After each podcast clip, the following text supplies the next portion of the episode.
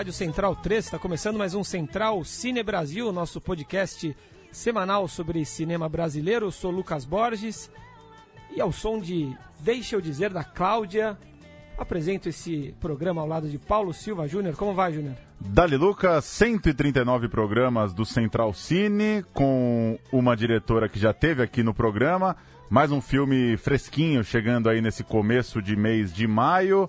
Seguimos aí acompanhando as últimas do cinema nacional. E por que ouvimos Deixa da, da Cláudia hoje? Explica pra gente. É uma das da ótima seleção musical do filme que a gente vai tratar hoje, né? Mas eu vou deixar essa pra, pra ser uma pergunta, né? Não vou soltar o spoiler. Tá certo, tá certo. E temos conosco então para falar de A Sombra do Pai. É a Gabriela Amaral Almeida pela segunda vez conosco, depois de falar de Animal Cordial aqui com a gente. Muito obrigado por voltar aos nossos estúdios e parabéns por mais um excelente filme. Obrigada, obrigada a vocês. É uma honra estar aqui. Presente também Pedro Botton. Como vai, Pedro? Oba, galera, tudo bem com vocês? Bruno Graziano. Boa noite a todos. Murilo. Boa Costa. noite. E sempre bom lembrar que no ano passado o Animal Cordial ficou no top 10, acho que de todos aqui da bancada. Uhul. De melhores filmes do ano. Top 5, hein? Top 5 acho que acho ficou que é top mesmo, de cinco todos. Top 5. E Paula Ferraz também, que é uma habituê dos microfones, né? Muito obrigado, Paula, por ter trazido a Gabriela mais uma vez aqui. Eu vou começar a perguntar. Manda. Posso? Manda bala, Lucas, tava empolgado. Tá empolgado. Gabriela, depois do, do, do um slasher, né? Do, de um filme agoniante, né? Que, que é um filmaço Animal Cordial ali com, com Murilo Benício, Camila Morgado, grande elenco, Irandir. Você faz um filme que na verdade é o seu primeiro filme, né? A Sombra do Pai. Uhum. É, que me pareceu um filme muito, muito detalhista, né? Um filme mais cheio de meandros, enfim. Queria que você contasse um pouco pra gente a respeito da construção desse roteiro. Você que, que é roteirista do filme também, né? Tem habilidade com, com literatura, etc. Que você contasse um pouco sobre a construção dessa história que você contou pra gente. Conto sim. É, o Sombra do Pai era pra ser meu primeiro filme, né? Ele é meu primeiro roteiro, na verdade. Porque filme é o animal, né? Porque o que aconteceu é que eu passei oito anos escrevendo Sombra do Pai. É, não exclusivamente nele, mas fazendo curtas e fazendo outros projetos é, de roteiro para outros diretores. Então eu acho que conforme eu fui descobrindo é, é, o meu papel dentro né, do fazer cinematográfico, eu fui descobrindo esse filme também, em paralelo. E quando eu voltei ao Brasil do último laboratório, que foi o laboratório de Sundance, para onde ele foi, é, que estava quase tudo pronto para filmar, é, houve um atraso na liberação né, da verba é, do, do edital que o tinha contemplado, do fundo setorial. É, e aí eu parti pro Animal Cordial, né? Então, como eu ia ter que esperar um ano, é, mu- mais um ano para filmar o Sombra, eu não queria ficar é, é, em cima dele mais um ano, porque os projetos eles correm o risco de amadurecer demais às vezes, né? Então, eu queria guardar, ver como é que ele ele, ele ficava distante de mim e fui pro animal, né? O animal tem mais a ver com o momento que a gente estava vivendo na época. Era, né, a prévia da era a gente estava antes e na borda da, do impeachment da Dilma. A gente já falou bastante, né, sobre sobre é, o, qual foi o caldo emocional que me fez é, fazer o, o Animal Cordial. Mas aí, tendo, depois de fazer o Animal Cordial, ainda estava na pós-produção, e aí a gen- o, o dinheiro foi liberado e eu segui fazendo. Foram três anos assim de cinema muito intensos. E, e Né? mais uma vez num gênero que é muito rico pra você, né? Sim. Sus- suspense, o terror, com a, a Luciana Paz, mais uma vez, dando um, um show de atuação, né? Júlio Machado, Nina Medeiros também. Aham. Gabriela, eu queria falar um pouco do clima do filme. É, o Animal Cordial ele é um filme ali de, de claustrofobia, de, de um assalto, né? Tem alguns elementos um pouco mais claros. É, mas o A Sombra do Pai, o, A- Sombra do Pai me impressionou muito na, na construção de um climão mesmo, né? Eu entrei total no filme, achei, é, é, achei um, um acerto ali na, na combinação dos fatores. Claro que é uma série de coisas que constrói esse clima, né? A fotografia, a atuação, as, as caras e bocas ali dos atores, o texto entrando no ponto certo. Mas o que, que você des- destacaria quando você é, chegou no set? O que, que era a coisa que mais, que mais pegava pra você, que você falava, isso daqui é, garante que essa história vai dar um bom suspense, que essa história vai prender o público? Uhum. Eu tinha uma preocupação inicial com a garota, né? Porque ela, a, a Sombra do Pai, pro ouvinte que está é, nos ouvindo, é a história de uma menina de 8 anos é, que tenta, que gosta muito de filmes de horror, é, biográfico, nada biográfico, filme, é, e que tenta trazer a mãe dos mortos, né? A mãe é morta, então ela tenta trazer a mãe dos mortos porque tem uma relação bem complicada com o pai, que é um pedreiro. Então, se eu não encontrasse é, a criança que é a alma do filme, é, nada do que ela gera seria crível. Né? Se, ela, se ela fosse uma criança que, na qual você não acreditasse como espectador, é, todas as questões que saem dela, que é, enfim, esse universo fantasmagórico, né, de magia, não seria crível. Então a suspensão de descrença não ia acontecer. É, e aí o filme, esse era para mim o principal risco do filme, né? Conseguir e conseguir construir uma relação que é uma relação bem difícil entre o pai, né, um homem de 40, um ator de 40 anos e uma menina de 8 é, onde, os, onde as idades estão praticamente invertidas, né? A menina parece que tem 80 anos de idade. Só que eu decidi com o produtor, com o Rodrigo Sartre, que eu só entrava em pré-produção se eu quando eu encontrasse a menina. Assim, não tinha. Eu podia ficar, sei lá, três meses procurando uma criança até encontrar, porque não tinha sentido ir a sete se eu não estivesse convencida. E aí eu, eu fiz um teste com muitas crianças e encontrei a Nina é, que era, enfim, que tem esse, esse rosto enigmático, esse olhar muito forte e uma predisposição muito grande de, é, de jogar, de brincar em set. Então, eu, eu acho que esse era o, era o elemento que mais me preocupava, viu? Sinistraça, Nina. É. Só, ia, só ia registrar Tá que ela no- tem um olhar sinistro. Ela, assusta- ela tá nas boas maneiras, né? do- Ela do Marco tá, e foi, uma, da- coinci- foi uma, uma bela coincidência, né? Porque, enfim, eu sou amiga do Marco e da, da Ju, Da do Marco Juliana. Dutra e da Juliana Rojas. E quem fez o casting deles foi a Alice é, Wolferson, que é uma, uma, uma produtora de elenco que eu gosto muito aqui de São Paulo. E, mas aí a Alice trouxe pra mim umas 300 crianças pra eu, pra, eu, eu testar e a Nina ficou. E aí quando eu a escolhi, ela falou: Ah, é é a mesma criança que fez o Boas Maneiras, né? E o Marco, na época, e a Ju, ta- faltava. é, é, eles tinham acabado de filmar o, o, o Longa, né? Então foi uma, uma, uma bonita coincidência. É, Gabriela, no Animal Cordial, é, interpretação minha, né? Se eu estiver falando besteira, à vontade para cornetar. A gente tem um cidadão de bem brasileiro como um vilão ali, né? Com a moral seletiva dele. E agora nesse filme a gente tem a figura da paternidade indesejada, de um pai bruto, ausente, também meio que como um vilão, né? Um catalisador ali das, das ações. Então eu queria que você falasse um pouco sobre como é trabalhar com essas. fugindo do óbvio, né? Com gênero como terror, mas trazendo uma coisa social também como pano de fundo, né? Trazendo várias camadas de significado. Ah, legal, boa, boa questão. Um dos monstros que eu, que eu mais me interesso por ter sido criado por uma mulher e, enfim, pela infinidade de, de significados que ele tem é o Frankenstein, né? É, é um monstro que eu, que eu acho é, dono de uma maldade quase involuntária, porque ele é criado pelo Dr. Frankenstein, é, ele é capaz de amar e de, e, de, e de aniquilar também, só que por falta de orientação ou de amor, enfim, que o Dr. Frankenstein o abandona, né? Ele, ele vai para o mundo sem saber medir essas, essas forças, né? Tem uma cena do filme clássico que é a cena do, do Frankenstein com a menina, né? Não sei se vocês viram esse filme, um preto e branco.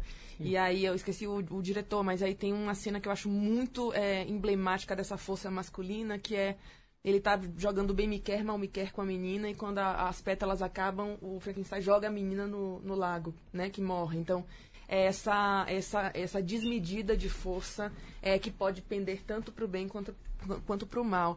Então, Frankenstein sempre teve na minha mente quando eu estava construindo o Jorge, porque o Jorge ele tá ali no, no fio da navalha. Ele é, ele é vilão para Dalva, né? Ele é, ele é potencialmente perigosíssimo para Dalva porque bebe, porque é um personagem bruto, embrutecido, mas ele é vítima também do sistema, é, né? Do sistema é, de trabalho que o escraviza, que suga sua, sua, sua energia e sua vitalidade. Então, é um personagem Frank, Frank, Frankenstein, assim. Eu acho que é, trabalhando até, falando até do trabalho de maquiagem do André Anastácio, de, de figurino da, do, do Diogo Costa, é, foi um- uma das referências que eu passei.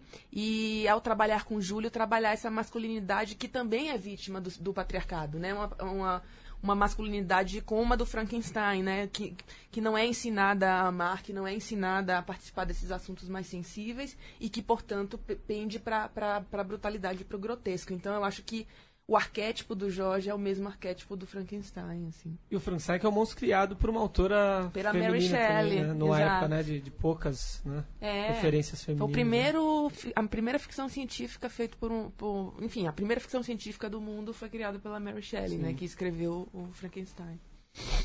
Ô, Gabriela, você passou aí rapidinho, falou do Júlio, tá muito bem também, né? O Júlio Machado. E o trabalho de ator do seu filme é muito impressionante. No Animal Cordial já era, né? Uma atuação que me impressiona é que cada ator atua de um jeito e todos vão muito bem, assim. Não é um, um método só de cada para todo mundo. Uhum.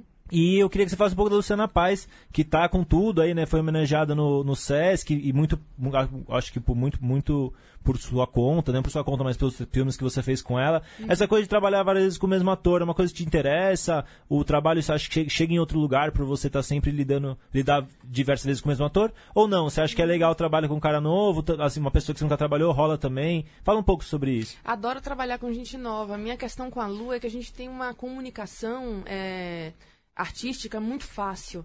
Então, quando a gente termina um trabalho, a gente já quer, já está pensando em fazer o próximo. Então, é, um, é uma questão de colaboração mesmo entre, entre duas cabeças arcas, muito mais do que uma vontade de rir a segurança, a suposta segurança que eu tive é, a, dirigindo em, um, em um, um, trabalho. Eu adoro testar, é, é, trabalhar com gente nova, com atores novos, porque eu acredito que tem uma, tem um uma como é que eu posso dizer?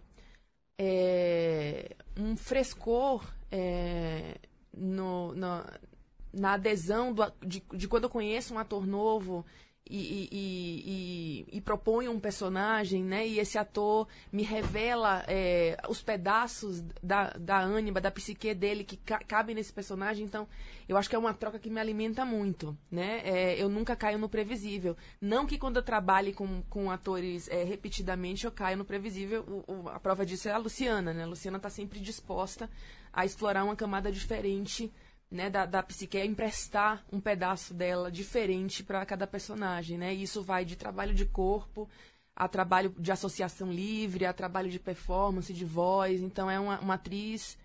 É, você falou das homenagens que eu acho completa. Eu acho uma atriz assim com, da mesa ao palco, sabe? Da, do estudo do texto, à experimentação, ao palco, a, ao set. Eu acho uma atriz extraordinária.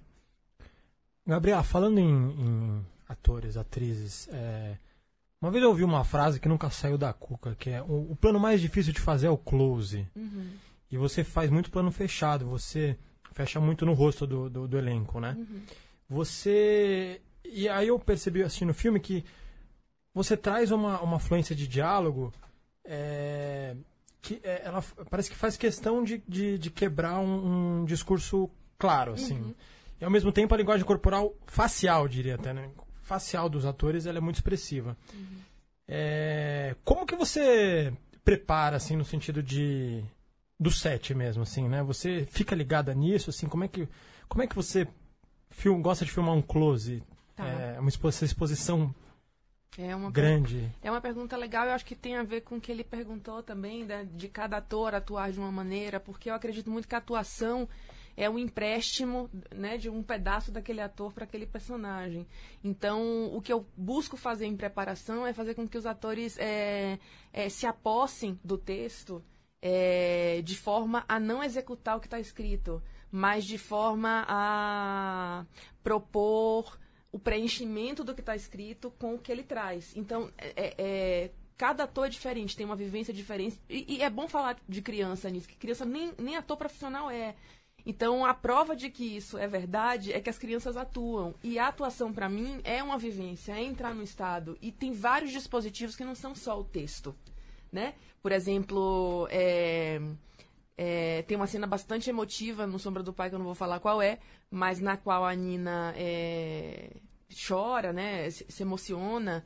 É, e a, a, é, conduzir essa criança, o close dessa criança, do choro dessa criança, não é pela lógica do texto, pela explicação do texto, mas pelo que está acontecendo ao redor.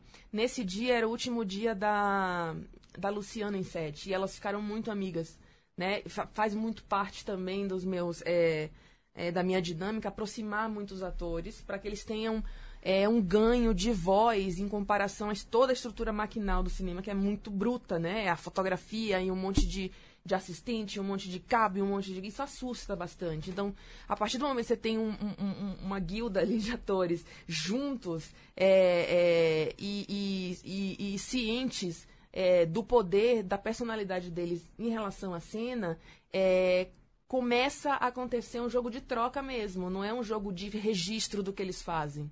É um jogo em que eles fazem uma coisa junto com a câmera.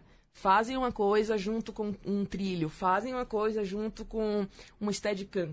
Então, quando você chega nesse lugar, é que eu acho que você chega na, na- é, no que eu digo de a, a máquina a favor do ator. Né? Ter a câmera a favor do ator. Ter a câmera a favor do que o ator tem a entregar.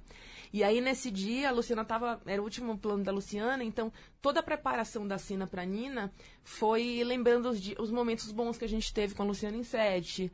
É, é usar o que a gente tá vivendo, né? E, e- e foi emocionante pra todo mundo que tava lá. Né? Porque a gente começou a falar isso da, da, da, da brevidade das coisas, de como as coisas passam, que a gente tava ali, né? Tinha um mês, mas já tava acabando. E ela, e ela ficou muito emocionada, né? Então ela é uma, uma, uma, uma alma propensa a, a seguir como atriz, porque ela consegue sintonizar emoções que não estão ligadas ao racional, né? Ah, nesse texto acontece aqui, você tem que chorar aqui, né? E isso requer uma orquestração e uma, uma unidade muito grande. Era uma, é um, uma locação muito pequena, né? Então, todo mundo tinha que se, que se falar de alguma forma, né? E de se olhar. E de, não é uma coisa gigante e que, que, né, que separa atores de, de maquinário. Era tudo muito junto. Então, se não é assim, não, é não, não funciona. Eu queria perguntar justamente sobre essa relação com a criança. Eu imagino que seja muito delicado é, tratar com, com a criança, né? colocar a criança em cena em um filme que, que tem cenas de violência, né? que fala de morte, de sobrenatural. Como é que funciona isso? Tem que blindar, de certa forma, Tem o ator que. mirim? Tem um trabalho até psicológico? Como, como é? Não, o que eu faço é eu tiro todas as cenas dela do roteiro e escrevo como se fosse livro infantil. É, dou outras, outras razões, ou seja, nenhuma cena de Jorge, nenhuma cena de. de a- as cenas mais, é, mais potentes do filme, mais gráficas do filme estão na, estão na obra, né? Então ela não leu nada disso. Então o que ela sabe é que ela tem uma, uma, uma família, um pai que só trabalha, né? É, e que não volta para casa e a mãe dela acabou de partir então a gente tra- ela, ela tem a mãe né tem o pai é, a criança e aí a gente ia com muito cuidado eu trabalhei com o Tomás Indecina que é um, um- um ator e professor também de é, a gente trabalhou em conjunto na preparação da criança para tornar é, todas, todos os elementos que ela tinha que acessar, como as bruxarias, as magias, uma coisa completamente cênica. Não é uma coisa que a gente traz é, de fora do mundo dela, não. A gente transforma os objetos é, em coisas cênicas para ela, a gente transforma o roteiro num, numa espécie de, de era uma vez mesmo. A gente faz com que ela. é, é, entre na história tentando adivinhar o que, que o pai faz tanto no trabalho, o que, que acontece, é, como é que você acha que ele está depois de um dia. Então, ela teve um, um, é, uma, uma consciência que eu acho que, que, que vale para todo ator de que ela é o centro da narrativa. E isso é muito importante. Eu acho que não só para Nina, mas para um ator que apareça uma vez na, na cena. É, é uma coisa que eu gosto muito de falar. Ele só não é o, o ator principal porque a câmera não tá nele o mas tempo um inteiro. mas cada próprio, um, né? exato, tem uma história é, que, que para aquela presença funcionar naquela cena precisa ser vasculhada, né? E aí as crianças, a Nina e as demais crianças assistem o filme em algum momento? Olha, isso cabe às Aí mães. fica com os pais. né? É, isso fica com os pais. Assim, a Nina, por exemplo, né, no- em, em- em momentos do filme, é, a, a personagem assiste a filmes de terror, né? É. Ela nem a esses filmes assistiu. A gente colocava outra coisa na TV, ela era muito pequenininha. é, ela tinha acabado de fazer nove anos é, e é- são imagens que pre- impressionam, né, criança. E ela não tem costume, então, porque eu comecei a assistir com seis anos de idade esse tipo de filme. É, mas ela não tinha costume e, e tinha medo. É, mas ela foi na estreia, se divertiu pra caramba, assim, já tá maior, né? Já tá três anos. A gente filmou em 2016, se eu não me engano. Ela já tá com de- Uns 11 doze. anos. É, já tá 9, 10, 11, 12 anos. Então a, a mãe deixou assistir. Então acho que isso eu deixo com os pais, deixo Sim. o livro porque é pesado, né? Eu acho um filme pesado, Sim. né? Gabriela, o, o seu filme, é, pelo gênero, é um filme que nas críticas, nas reportagens, enfim, dando uma olhada antes de vir aqui pro programa, é, sempre citam muitas referências americanas. É, normal, pelo gênero e tal. É, se eu não me engano, o, o Hereditário é muito citado, eu acho que num texto do Adoro Cinema ou da Folha, algum crítico cita o Hereditário. No filme que a gente citou, no As Boas Maneiras, isso aconteceu bastante também, as pessoas comparando. É mesmo? É, o, é, não, não o hereditário Ah, tá. exatamente, mas aconteceu no sentido de comparar o, o lobisomem brasileiro com o lobisomem Hum. do filme americano, enfim. Uhum. É, eu queria saber co- que, como que é isso pra você, se você acha que é natural é, uma galera que curte esse tipo de cinema sempre fazer ainda o referencial americano, você acha que é natural, faz parte do, da nossa... Do nosso, nosso acho. histórico de cinema, ou já tem, a gente já tem aí um caldo de filmes brasileiros pra olhar com um pouco mais de carinho? Olha, eu acho que o ponto de partida para você falar, por exemplo, de zumbi, Romero, é inevitável você ir para o filme norte-americano, porque houve duas décadas no Brasil onde esses filmes eram massivamente. Era o que a gente tinha para assistir, não tinha nem. Além de novela, não tinha produção né, ci- cinematográfica, nem produção dramatúrgica, sem ser novela brasileira. Então eu me lembro, eu, sou, eu nasci em 1980. Então eu me lembro de ver muito filme de horror norte-americano e de terror norte-americano. É, como ponto de partida, eu não tenho, não tenho problema algum, né? Que você parta e a partir dessa. Porque tá no imaginário. Eu acho que é um, um- conjunto de referências mais, mais acessível ao espectador brasileiro é o cinema norte-americano de gênero. Né? E há cinema de gênero em tudo quanto é canto. No Japão, que é completamente diferente, né? O, te- o terror japonês. Ou na Coreia, que também já é completamente diferente. Mas o que a gente consome, o que a gente consumiu, o que a gente formou como. E esses críticos são desse- mais ou menos dessa época, né? Ou viveram essa época, ou passaram por essa época. Mas é, aí você me pergunta do repertório brasileiro. É, eu acho que a gente não tem ainda um movimento forte o suficiente. É, não estou falando que a gente é um cinema de imitação como o Diallo. Eu acho que a gente tem bastante. é, o Diallo italiano dos anos 70, né? Que eles, ele, ele se auto-intitula cinema de imitação. Né, que eles faziam os cinemas que eram feitos, os slashes que eram feitos nos Estados Unidos com pouca grana e com muita inventividade. Eu acho que o nosso cinema é derivativo de um monte de referência. É, não descarta o cinema de horror, né? Não descarta as questões é, que são caras a nosso zeitgeist, a nosso momento, que são as ansiedades, as incertezas, é, a- essa ascensão da raiva, do ódio é, brasileiro, enfim, todas essas questões que trabalham com ansiedade, é, e o Brasil está uma sociedade bastante ansiosa, eu acho que contribuem para alimentar um horror que tá, tá tomando uma forma, tá ganhando uma cara. É, eu, no, no caso do Sombra do Pai, eu utilizo os filmes textualmente, né? Eu uti- utilizo dois filmes, não sei se eu posso falar Tem, aqui. tem Cemitério Maldito. Tem Cemitério Maldito e tem A Noite dos Mortos Vivos, né, do Romero, que eram filmes que eu assistia, que eram reprisados, né, ad infinitum nessas televisões e eu adorava assistir as reprises, enfim. Passava muito no Corujão. Passava, Cine Trash. passava, passava. E era uma disputa ali entre as principais é, emissoras de TV, né, que eu acho que a, é, não sei se eu posso falar nomes aqui. Pode. Posso? Vai, vai, a vai. Globo passava os top A, né? Aí a- o SBT sempre tinha um derivado, tipo Gremlins Criaturas, né?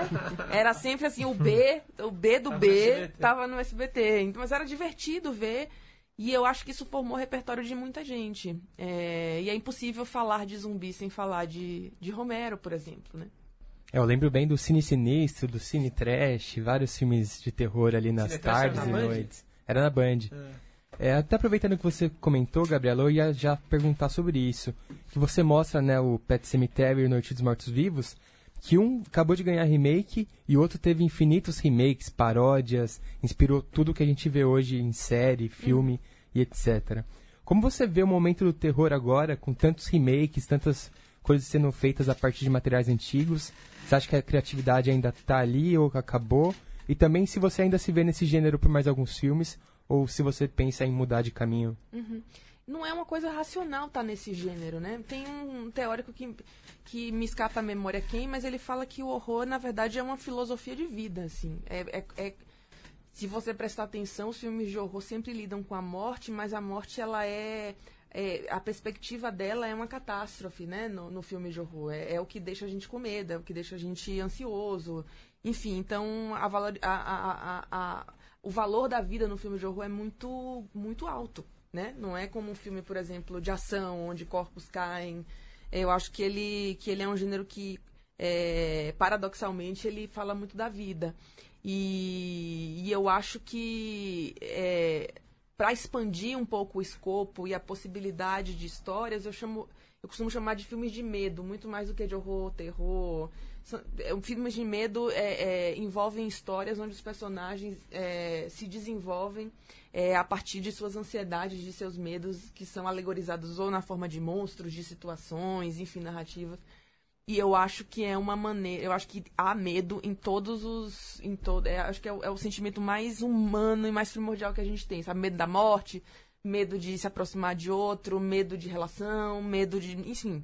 Medos, medos criados, medos inventados, medos paranoides, paranoicos.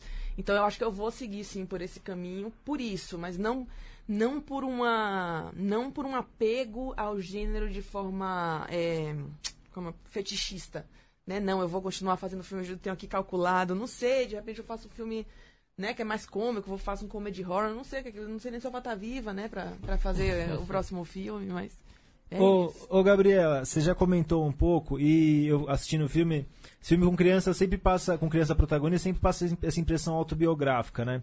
É, seja, não se, mesmo que não seja na história, pelas situações, né? Que as situações têm muito cuidado, né? Então, me, me, ocorreu muito na cena do aniversário, que é ótima, né? E a cena do balanço também. É uma cena muito, muito boa, assim, muito bonita. No, na, na folha até a, a, foto que eles usaram é a cena do balanço, né? É, como tu, você já falou um pouco disso, fala um pouco da, da autobiografia que tem nesse filme, assim, se é, aonde alcança, até onde é Gabriela e até onde é, é, é só a personagem, só a Dalva? Oh, eu acredito que toda narrativa é autobiográfica, porque, mas não no, no, no, no tecido da história, necessariamente, mas no tecido das sensações que você quer provocar. Então, é, vou dar um exemplo. É, nenhuma dessas coisas aconteceu comigo de fato. Nem, nem eu fazia é, é bruxaria, nem a minha mãe está morta, nem, sabe, nem, nem. Mas eu me lembro muito de uma solidão cinéfila de meia-noite de, ver, de assistir a filmes. Eu me lembro muito. É, meu pai era engenheiro, né? Eu me lembro muito de meu pai usar um capacete, né? E chegar à noite em casa. Então são é como se fossem estados é, que não, não correspondem necessariamente a fatos que estão na narrativa. Então, o que eu estou trabalhando ali é isso, são as dificuldades de comunicação numa família de classe média baixa, que não é meu caso também, mas numa, numa família onde ser classe média baixa, para o caso da narrativa, é, é, adensa ainda mais a dificuldade de comunicação. Então, é uma escolha narrativa, não é uma escolha biográfica, para adensar uma sensação, né, que eu, que eu me lembro de infância, que é essa solidão, essa, essa dificuldade de comunicação entre o mundo adulto e o infantil. Então, tem escolhas narrativas que são, alego que são é, ficcionais, né? Mas que respondem a um impulso, a uma pulsão de memória, de sensação. Então, nesse sentido, eu acho que toda narrativa é autobiográfica, sabe? Porque ela sempre sai de alguma sensação que você sente que você quer transmitir e a história sempre funciona para disfarçar, para disfarçar não, mas ela funciona como o pretexto para você construir isso num espectador que não precisa te conhecer e, e fazer a sua ser o seu terapeuta, né? Então as histórias, as narrativas servem para isso, servem para para para adornar, é, para mim, né, pelo menos, sensações que eu quero provocar nos outros e que eu mesma vivo ou vivi ou lembro, enfim. Você já falou também que, que faz seus filmes para tentar é, solucionar, elucidar problemas que, que você não consegue né, solucionar por conta própria. Enfim, além disso, você explicou agora hum. para trazer algumas questões urgentes da, do nosso tempo. E, e, que problemas, que questões você, você tem vontade de colocar na tela que te afligem, enfim? Ai, são tantas, assim. É para falar no futuro próximo do que a gente pode ver talvez sendo dirigido por você em breve. Ah, eu vou fazer, eu vou filmar esse ano um longa sobre exorcismo. É... Só que o que, é que me interessa no exorcismo é, é, a possessão do corpo feminino, né? Quais são os limites dessa possessão, o que, é que essa possessão significa, enfim. essas, uh, como você julga é, um demônio ou um, um, esse aspecto negativo dentro do corpo de uma mulher sempre, né? Porque os filmes de exorcismo são sempre mulheres, uhum. né? Que são possuídas, né? nunca homens, nunca ou mulheres ou minorias, né? Então, crianças, enfim. É, então me interessa. É, é muito, é, assim, parece que eu estou fazendo uma grande tese que é muito simples. É assim, eu quero fazer um filme de terror que eu ainda não vi. Eu parto assim, é. desse pressuposto, sabe? Que eu queria ver, que está na minha cabeça de tantos filmes de, desse gênero que eu já assisti. Então vai mais ou menos por essa. É, esse é mais ou menos a minha régua, né? Vou fazer uma pergunta metafísica aqui para. Por que não? Tem, tem um filminho, filminho modo de falar, um filme, acho, acho que é uma animação chamada Noiva Cadáver. Uhum. Do, acho que é do Tim Burton, uhum. né? É. Filme muito legal. Que, porque ele mostra o mundo dos mortos, um mundo animado, acontece tudo de legal, e o mundo dos vivos é um porre, chato. Aí você, pô, coloca um mundo real também, pô, difícil, né, de lidar. É, você, você, pessoalmente, como é que você acha que é o lado de lá, assim? Como é que você pô, trabalha com espiritismo, é, misticismo, bruxaria, agora vai trabalhar com exorcismo. Você acha que realmente. Eu sou uma cética. Eu não. Eu, eu, eu sou uma cética crente, ou uma crente cética. Depende do dia, depende, depende do que eu esteja lendo, de, de como esteja meu humor diante das coisas. Não é que eu acredite é, nesse ou naquele. nessa ou naquela versão do pós-vida. Às vezes eu acho que vai acabar aqui mesmo. Mas eu acho que trabalhar com, com esse enigma dentro das narrativas é trabalhar com o enigma das próprias narrativas. Porque as questões que estão ali, se a gente. Por exemplo, se a gente acredita é, e tem provas de que as pessoas vivem depois de morrer, então, é, para citar alguns filmes, por exemplo, é, você não precisa temer a morte. Isso nunca é resolvido num filme de terror, né? Ou então você adota uma mitologia para falar que a morte é, é, não é assunto dos vivos. Então, toda vez que você se mete com a morte, vem um zumbi, vem um, né, um, um ser degenerado, vem um fantasma. Então, eu acho que o horror é, não necessariamente está vinculado. O trabalho com horror não está vinculado à crença do autor, né? Mas está vinculado à necessidade do autor de alegorizar o enigma diante da questão que ele tem. Ou seja, qual é a, qual é a minha questão no, no, no no Sombra do Pai é essa comunicação vai se resolver como em vida, né? É, é, é possível que esse pai, com esse tormento, com essa vida, se aproxime sensivelmente dessa menina, sim ou não? Então, é, pra, eu não tenho resposta para isso. E não ter resposta para isso é você entrar no terreno do sobrenatural, eu acho, sabe? Que depende muito da crença, depende muito do, enfim, do que você acredita ou não acredita, enfim. E e, Gabriela, uma pergunta muito simplória assim mesmo. É, também não sou um, um, grande espectador de filmes do gênero, mas uma pergunta bem simples, assim, como que escolhe o número de sustos que você vai dar num filme? Ai, tem hora que você Deus. tem que segurar a onda, assim, de pensar, porra, eu não posso também ficar... É, a cada, cada fósforo que cai no chão explode uma casa, sabe? É porque se a gente tem uma coisa de métrica, né? Tipo música mesmo, de tempo, tá, tá né? Tem uma coisa que é, que é, que é muito, muito comum nos filmes de gênero. Não de gênero terror, mas de comédia. É um melodrama mais marcado. Então você não, você não chora o tempo inteiro num drama. Pelo contrário. Né? É, você chora, você ri, você, você vê. Se você vir como era a vez meu vale do John Ford, que eu acho um dos dramas mais lindos, tem, tem cenas assim pastelão, né, junto de cenas assim de rasgar o coração. E eu acho que a alternância é, pega a gente de surpresa. A mesma coisa serve para o horror, né? O horror é o susto, o inesperado ou o suspense, como diz o Hitchcock, que é diferente do susto, né? O suspense é uma coisa que você tem uma pergunta, né? Acontece ou não? E o susto é uma coisa que você não espera acontecer. Mas trabalhar com esses recursos tem a ver com é isso, não saturar o espectador, é, ter muito cuidado com essa é isso com essa com essa curva, né? O, o que que por que, que você toma um susto? Porque você está despreparado.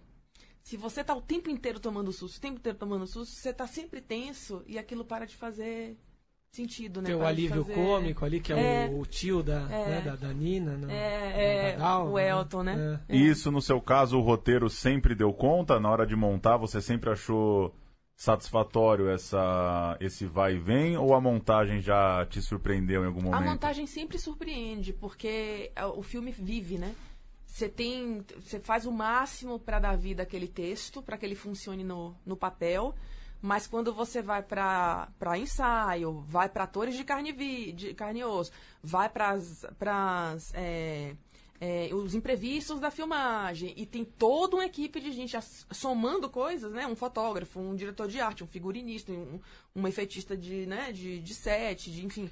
É, isso tudo, um músico, no caso né, do, do Rafael Cavalcante, um, um desenhista de som, é muito elemento né, para que você é, acredite somente ao texto. Então é, é um texto muito esquisito, o texto de roteiro, porque sem ele você não faz, mas ele não é o filme. Né? Ele é um mapa, não, mas não é 3D. É tipo você ter um mapa para uma viagem e chegar lá e, meu Deus, no mapa eu pensava que era. E nunca é igual, porque nunca é igual, a sensação nunca é igual. Então a montagem ela é uma reescrita nesse sentido, ela é uma reescrita que deriva de todo esse processo, né? Ô, Gabriela, sobre isso, você tem uma carreira é, mais, mais longa, né, mais longeva como roteirista do que como diretora. Agora está dirigindo seus filmes. Pegou gosto pela coisa? Não pense em voltar só para o roteiro e dar na mão de alguém dirigir? Eu Como é que você está pensando isso? Eu tenho uma carreira longeva de, de roteirista? Não ah. tenho. Vocês viram no MDB. É, foi... Meu MDB tem uma, uma, história. Isso foi um caso aqui no programa é um passado que você veio, a gente falou sobre isso. É... Você não conseguiu resolver isso Não aí. consegui resolver, eu já escrevi mil vezes para o MDB. O que houve foi que duas, é, dois é, dois perfis do MDB com o mesmo nome, Gabriela Amaral Almeida, se juntaram. Entendi. Então tem uma Gabriela Amaral Almeida que fez um monte de filme pra Globo Entendi. e Malhação, e não sou eu. Não, é que eu, fiquei. Eu fiquei... É e os caras não, não ouviram o programa, não, não ouviram o programa passado e não, não É que eu fiquei isso. com isso de quando eu era vivo, porque você Vou só. defender o Pedro, é... porque no IMDB é, pra, é justamente uma fonte. Mas vocês né? deveriam ter ouvido o programa. Não, mas eu tô. eu, fiquei, eu fiquei nisso nessa, do, do, quando eu era vivo, que você foi é, roteirista desse filme, que pra mim, a gente tava conversando um pouco antes, meio que é, é, agora olhando em retrospecto, ele meio que inaugurou esse, esse clima, né? A Juliana Rojas e o Marco Dutra, esse, esse, esse, essa retomada desse gênero com tanta força que está agora, né? Suspense, filmes de medo, né? Que nem você falou. Uhum. É, mas sobre isso, então esquece da, da carreira longeva. sobre isso de roteirista e diretora, você tá agora. Você que você tá pensando sobre isso, assim? Pensem agora dirigir seus filmes mesmo e, e, bola pra frente. É, eu gosto muito de dirigir meus filmes porque eu sou uma diretora, assim, nata. Porque uma vez que eu escrevo, para mim o próximo passo não é entregar, é dirigir um negócio. Então, se isso acontece, é porque você é um diretor dos próprios roteiros não necessariamente um, um, um, diretor precisa escrever os próprios roteiros, né? Que isso fique claro. Mas eu gosto de dirigir os meus. Eu tenho parcerias com, com é, diretores que eu, que eu gosto, né? É, é, mas não não viver como roteirista de outros diretores não é uma assim como profissão não é uma coisa que me interesse por conta dessa, desse luto né, que vivo. Mas trabalho com, trabalho com alguns diretores e gosto. É, quando eu gosto, assim, quando você confia num diretor e você cria é, uma dramaturgia e esse diretor está disposto a entender o funcionamento dessa dramaturgia, porque essa dramaturgia é um negócio muito complexo. Não é só você ilustrar o que está escrito, sabe? Você tem que filmar, eu sempre falo com, com o diretor, filmar o que não está escrito, na verdade, filmar o que está nas entrelinhas, a, a forma de, né, de, de direção quando eu topo com colaboradores assim, é, é legal.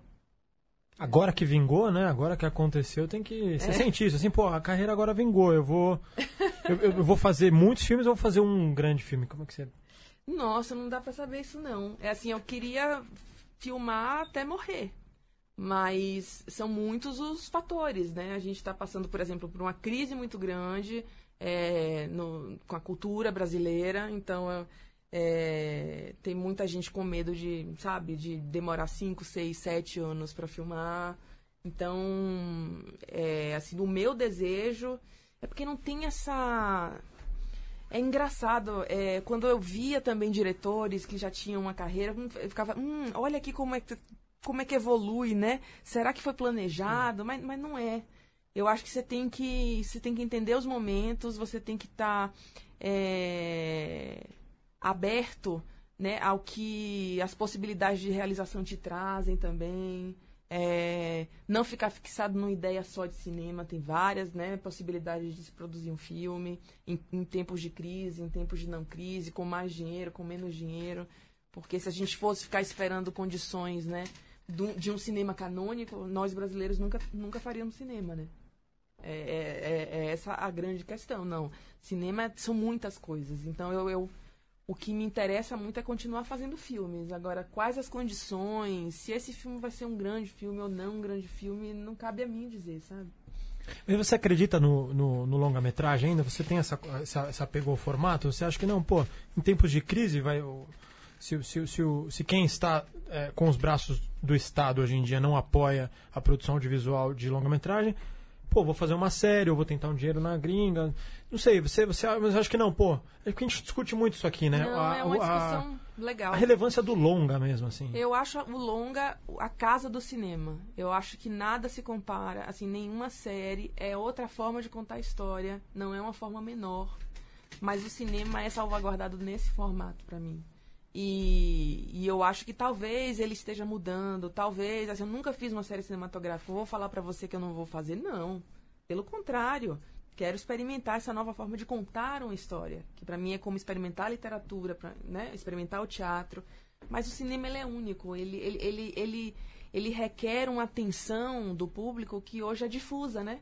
Que as pessoas nem eu vejo adolescente vendo, vendo filme em cinema, eles, eles checam o telefone o tempo inteiro. É. Então, é uma forma diferente de consumir imagem.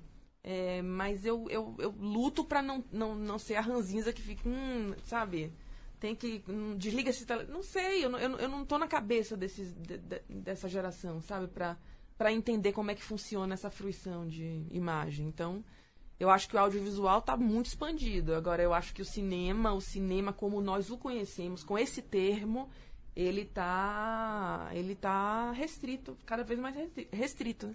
cada vez mais peça de museu, eu acho. Eu comecei falando sobre a, a, trilha que a gente escutou no início do programa, da Cláudia, né? O Deixa. E não falamos, né? Não falamos. vou fazer minha, minha última pergunta a respeito disso, né? Você usa a, a música no filme, encerra com o filme. Eu acho sempre bacana quando, quando uma música que encerra o filme marca a nossa cabeça. Eu lembro do, do Penny Black, do, dos Stones, do Full Metal Jacket, do Kubrick. Young Americans no, no Dogville. Foi, sei lá, é bacana essa relação da, da música que encerra o filme, né? E além da, da Cláudia, você tem uma parceria com o Rafael Cavalcante, né? No Animal Cordial você explicou como ele teve a intenção de criar uma trilha estranha para complementar o, o, clima de estranheza do filme. Como foi o trabalho com ele para a trilha do A Sombra do Pai? A trilha da Sombra do Pai ele foi muito para é, queria construir uma coisa mais orgânica para Dalva e mais industrial, de música industrial para o Jorge, né? E fazer com que elas se encontrassem nos, nos instrumentos em comum que essas duas é, ele usa sintetizadores mas de uma forma muito John Carpenter muito bonita uhum. para Dalva mole doce é, e ele usa instrumentos muito desagradáveis para o Jorge né muito é, ruidosos e, e, e, eles se encontram em determinados pontos eu acho bem bem bonito então ele, ele ele constrói basicamente dois universos de musicais, né? E a construção foi, foi lá badalamente ah, e, sempre e David é. Lynch também, uma coisa for, criada junto, é. junto e desde a base. Desde né? a base, ah, sim. Bacana.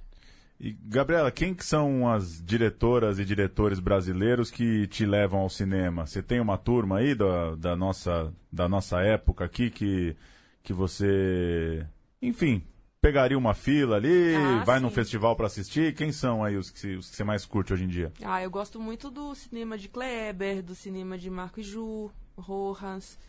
É, esses eu pego do cinema do René Guerra, que está agora fazendo o primeiro filme. É, esses, esses me levam ao cinema, sim.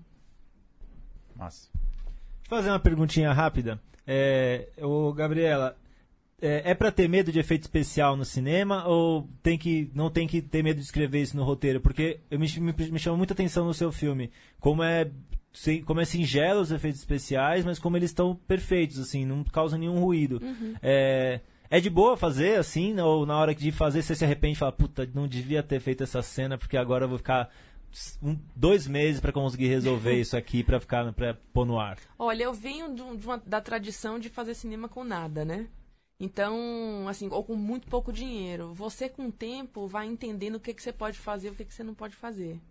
E isso vem de- desde a da escritura. Então, eu- eu entendo bastante a diferença, por exemplo, de um Sombra do Pai para um Labirinto do Fauno, né? Para um filme do, do, do, do Guilherme Doutor. Os dois eu acho que tem uma, uma, um parentesco aí em como as, as personagens infantis lidam, né, com uma vida difícil, com mas são dois filmes completamente diferentes no que eles exigem de, de valor de produção para existirem. Então eu acho que eu tô tão acostumada a fazer é, cinema com. É isso, com um orçamento da minha realidade. Eu, eu fiz cinema, eu estudei cinema em Cuba, não estudei cinema nos Estados Unidos, e eu acho que isso é muito importante, né? Você volta para cá sabendo que você tem que ser ultra criativo é, e ultra específico e preciso pra, no uso de efeito especial. Então. Não, até hoje eu não, não, teve nada que eu falei, putz, né? Mas com o diretor tá sempre querendo mais dinheiro, então quanto mais coisa, eu queria filmar em 35 milímetros, sabe? Eu queria film, é, finalizar em 35 milímetros, que são coisas que hoje, pra nossa realidade, é impossível. Mas é bom também saber que o cinema brasileiro chegou lá, né? Porque a gente tem, por exemplo, As Boas Maneiras, que não devem nada para os filmes gringos em questão de efeitos, de cenas, né? Mas As Boas Maneiras é um filme com um orçamento muito É, superior. não, sim, assim, claro. Tem ele toda é um uma série de circunstâncias. É, ele tem, um, ele tem um orçamento, é tipo, quatro vezes maior do que, do que um Sombra do Pai, por exemplo. Teve parcerias Então ele, também. te- né? é, ele tem coprodução francesa, ele tem, então ele tem uma série de, de elementos né, que permitem. é, o, o- a grande pena é. a- o- Acho que o laboratório. O, o- o- a bilheteria do Boas Maneiras foi bastante baixa, né? Isso me dá muita tristeza, porque é um filme. É isso, que não deixa nada a dever. Né? Tem muita gente que de- não vai a- ao cinema brasileiro por conta de não encontrar esse valor de produção norte-americano na fatura da imagem. Mas aí nem quando tem. Então, enfim. é- isso aí é uma questão que. Não, não sei responder, gente. A Sombra do Pai, dia 2 de maio nos cinemas. 2 de maio. Como é que vai estar de, de distribuição? Chega no Brasil inteiro, muitas Dois salas? maio, Brasil, hein, Paula? Brasil inteiro? Quantas salas? Ele tá no projeto da Cinex. Quer- fala, fala no microfone, Paulo, por favor. Ah, não. Ou então fala você, Gabriel. Então, ele tá no projeto da Cinépolis, é, junto com a Pandora, né? Caixa É, de 25 Pandora. sanda- 25 cidades. Bacana. Então, é distribuição legal. Vamos ao Massa. cinema. Muito bom. Valeu. Obrigada, gente. Isso aí. Muito bom. Muito obrigado novamente, Gabriel. Esperamos você no ano que vem com o seu, seu novo filme. Tem que fazer um amigo secreto já, né, gente? Um amigo secreto do filme. Na festa de fim de ano aqui É. na rádio, a gente aguardou você TV. É sempre um prazer conversar contigo. Ah, foi ótimo. Obrigada também, adorei as perguntas. Tamo aí. Vou subir uma musiquinha aqui de novo, a Cláudia, pra gente fechar? Boa. Pode ser? Valeu. Até Valeu, semana que vem. rapaziada. Obrigado, até semana que vem.